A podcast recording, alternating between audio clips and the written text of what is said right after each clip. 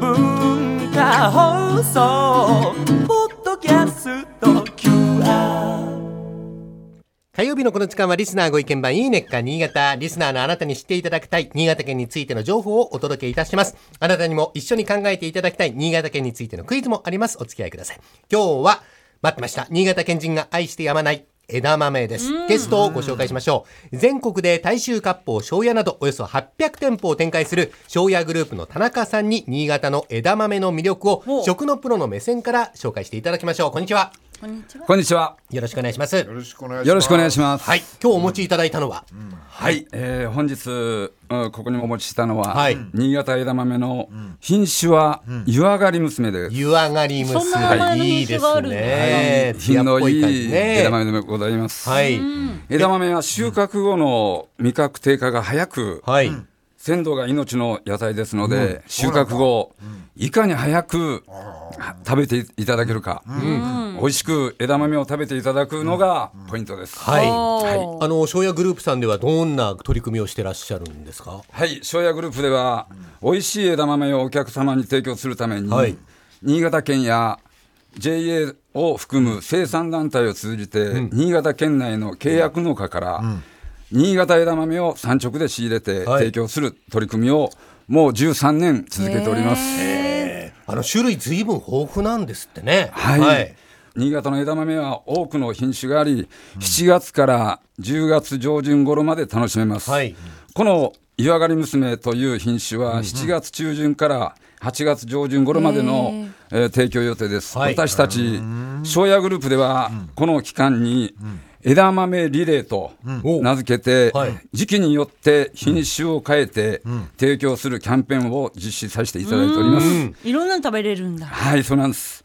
もう少しすると、新潟を代表します枝豆、新潟茶豆を召し上がっていただきます。新潟県なんと40種類もの枝豆の種類があるということなんですけれども、この湯上がり娘はどんな特徴があるんですかはい、今おお召し上がりいただいている湯上がり娘は、和製品種の中でも、茶豆風味の香りと豊かな甘みが特徴ではい、人気のある品種でございます。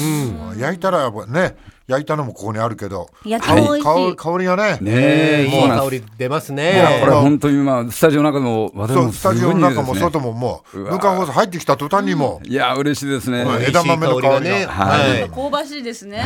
でこの湯上がり娘も美味しいんですけれども新潟茶豆もまた美味しいと、はいそうなんですこの後のこの後にまこの品種ですよねた出てくるのが本場新潟茶豆は少し小ぶりですけどもひときわ香りが豊かで、はいえー茹でた時に広がる甘い香りはですね新潟茶豆ならではのものです。あーでもあれだ、そしたらあれだね、庄屋にしばらくこう通い詰めないとあーこのもう本当にねはいえ枝豆目当てで庄屋さんに来るっていう方も相当いらっしゃあるんですもうかもう本当にいらっしゃいます。ねはい今週は湯上がり娘、来週茶豆ですって言うともう必ず茶豆食べに来ます、このシリーズがまた楽しんでいただけるんですね。これ一皿庄屋さんではいくらぐらいででした。はい、えこれーこれ焼きの方が450円で、はい、はいでゆでの方はゆでは400円で、 400円はい、リーあズナのブごル提供させていただいております。あの新潟県というのは、はいその枝豆の作付け面積全国1位とはいいうことで、あの田中さんも相当量召し上がるんじゃないですか、あーえ私たちもですね、はよく産地に伺いますと、もう地元でよく公民館で打ち合わせとかするんですけども、えええええその時になると、もうお茶受けにと、茶受けどっさりと山盛りの枝豆が出てくるんですよ。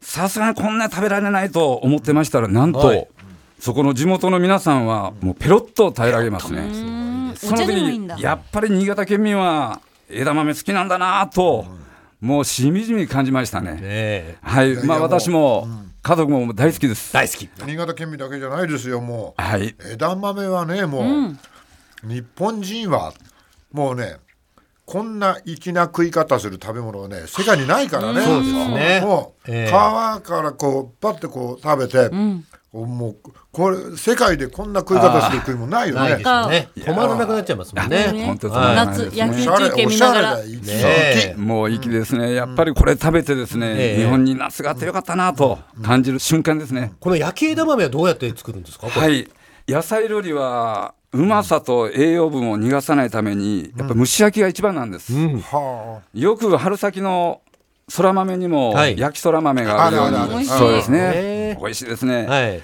で夏はやっぱり枝豆もうまさを閉じ込める焼き枝豆これがもう絶対の絶品だと思っております、はい。ここでちょっと調理方法をぜ一ひつぜひメ教えてくださいモしていただけたらと思いますけど、はい、この調理方法は、熱したフライパンで、洗った枝豆を入れて、まず蓋をしてください。はいうんそれから中火で4分、いさらに返して約3分、はい。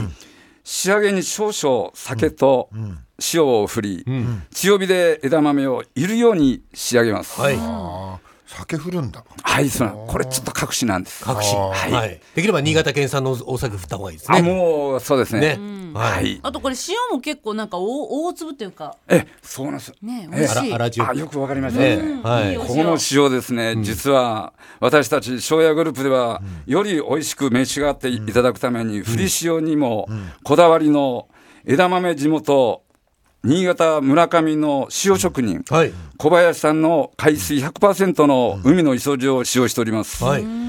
やっぱりうまい天然塩は主役枝豆の美味しさをますます引き立ててくれるんですごねいじゃあ主役を立てるのはやっぱ塩ですね新潟のその枝豆に新潟のお酒、新潟の塩と、新潟尽くしで食べられると。もうせっかくいいものはやっぱり本物もやっぱり本物もでいきましょう新潟尽くしですね。はいえそれさこれ全国には800点あるじゃない、ええこれ全部どこ行っても食えるのああの主に今、えー関東関東の方そして当然、えー地元新潟、そして関西、えー大阪地区、で中部名古屋地区、この範囲で今生産力の中ではこれがもういいっぱいいっぱいかないっとぱいいっぱいだもっともっと全国に持っていきたいと思うんですが広めたいなとはいまだまだこれから生産者頑張っていただきたいと思っこてのおあのり枝ます豆なんですけど、新潟県産、い庄屋グループで10月上旬頃まではいお召し上がりいただけると。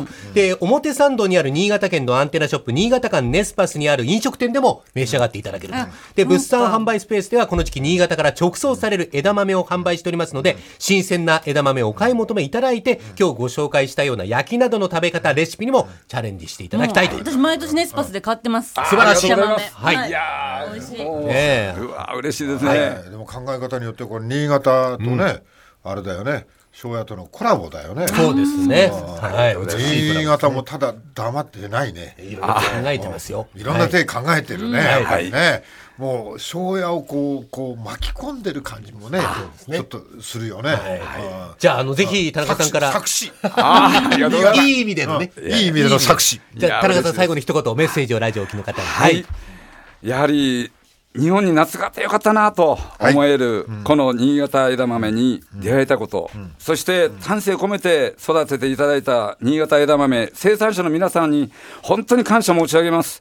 お聞きの皆さん、新潟の枝豆、これからが本場です。いもうなんか選挙みたいになってやいやる。い や、品種などにも注目して、ぜひたっぷりお召し上がりいただいてください。はいぜひこの夏、楽しんでください。はい新潟枝豆で楽しんでください。はい。田中さん、どうもありがとうございましはた。どうもありがとうございます。はい、プレゼントがありますよ。この新潟枝豆2キロを3名様に差し上げます。おはがきかメールでご応募ください。おところ、お名前、お年、電話番号、それから新潟県に関するクイズ、もしくはこのコーナーの感想を書き添えていただいて、おはがきの方は郵便番号105-8000に文化放送、大竹誠ゴールデンラジオ、いいねっか新潟、枝豆プレゼントの係。枝豆プレゼントの係です。メールの方は懸命にいいねっか新潟枝豆プレゼントと書いていただいて、ゴールデンアットマーク JOQR.net までご応募ください。ではクイズに参ります。およそ40種類ある新潟の枝豆、あるおとぎ話の名前がついた品種もあります。そのおとぎ話とは何か、まあ、大きさがこうイメージとしてタイトルについているおとぎ話です、ね。今ね二択です私の中で。二択。うんはい。じゃあ大竹さんからじゃあ答え聞いてみましょうか。あれなんだっけ。あの、スズメの、な、な、なんだっけ。つづらのやつ？つづらのやつは。下切りすずめ。下切りスズメ。はい。そんな名前つくわけないな、それじ下ゃ切なりっい。てあんまり食品につけないですもんね。はい、でもあの、ね大きさ食感がこう切れ味いいっていうイメージかもしれないあーなるほどね下切りスズメじゃあとりあえずそれおとぎ話とそれから桃太郎しか頭浮かばねえな、まあ下切りすずめ下切りスズメ、はいはいま真鍋さん二択あの揃いましたか、いやなんかね今迷ってんのは、え一寸法師か、はいあー親指姫。はいああなるほどさあそれでは決断していただいてどっちか言っていただきましょう、うんでも形が似てるから親指姫。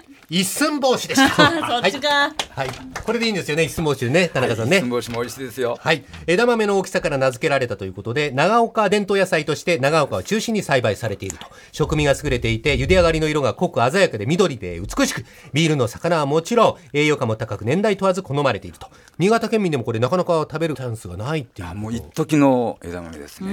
はい。一時の枝豆一週間あるかないかですね。はい、あの田中さんはあの新潟の佐渡島ご出身とはいいうことで、新潟に関する食材に関しては本当に自信を持ってお勧めすると。はい。もう自信持って、はい。はい、えーということで今日は新潟の枝豆田中さんにご紹介いただきました。改めてありがとうございました。ありがとうございましえた。ー来週以降もこの時間は新潟県の情報をお伝えしていきます。楽しみにしていてください。このいいねっか新潟のコーナー、文化放送のホームページにて、ポッドキャスト配信されています。ぜひお聞きいただいて、新潟県について詳しくなってください。この時間はリスナーご意見番、いいねっか新潟お届けしました。